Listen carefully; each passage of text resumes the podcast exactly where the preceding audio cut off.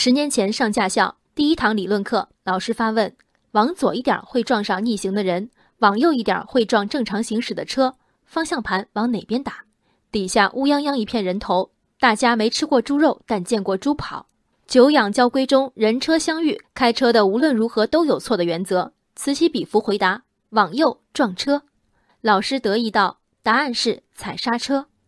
十年后，面对这个天问。杭州交警昨天给出的答案令人耳目一新。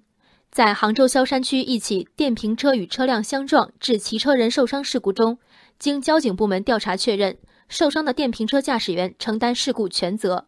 该驾驶员不仅要自负医药费用，同时要承担对方轿车的修理费用。待到无责免赔日，家祭无忘告乃翁。这实在是一条让广大司机朋友们老泪纵横的新闻。根据《道路交通安全法》第七十六条。机动车与非机动车驾驶人、行人之间发生交通事故，机动车一方没有过错的，承担不超过百分之十的赔偿责任。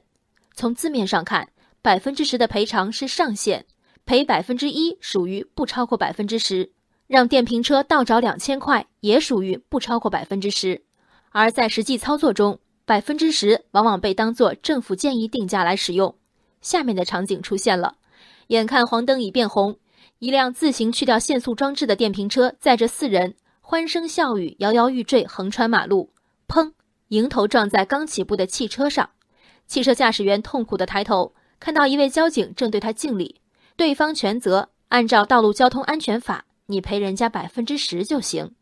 在百分之十深入人心后，很多人忘了，对这位无辜的司机，法律只禁止他赔百分之十一，并没有禁止他赔百分之九。也没有禁止他向那辆违规改装、超载、不按信号灯行驶的电瓶车索赔，百分之十的上限清晰。那么下限在哪里？杭州交警说负百分之一百。法律保护弱者，也没有苛待守法者。将小于等于简化为等于的，并非法律条文的失当，而是一些交管部门的懒惰。在萧山这起交通事故中，促使交警作出民事赔偿责任认定的。并非单纯的机动车无责，而是电瓶车肇事的方式是在左手脱离把手持手机打电话的情况下违反信号灯通行。文明的等式中，弱的确值得偏袒，甚至能消减一部分守法者的权益。法律扶弱，恶却是法所不能容的。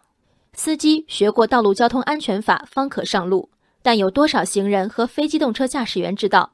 这部法律中许多条款，事实上也在约束他们。只要求机动车驾驶员一方恪守一百二十四条细则是不公平的。但如果将萧山交警的判罚理解为以后撞了白撞，更是危险的。执法无非是在法律最细小的深意里寻找最微妙的平衡。法律条文再明晰，执法的尺度仍在人手上。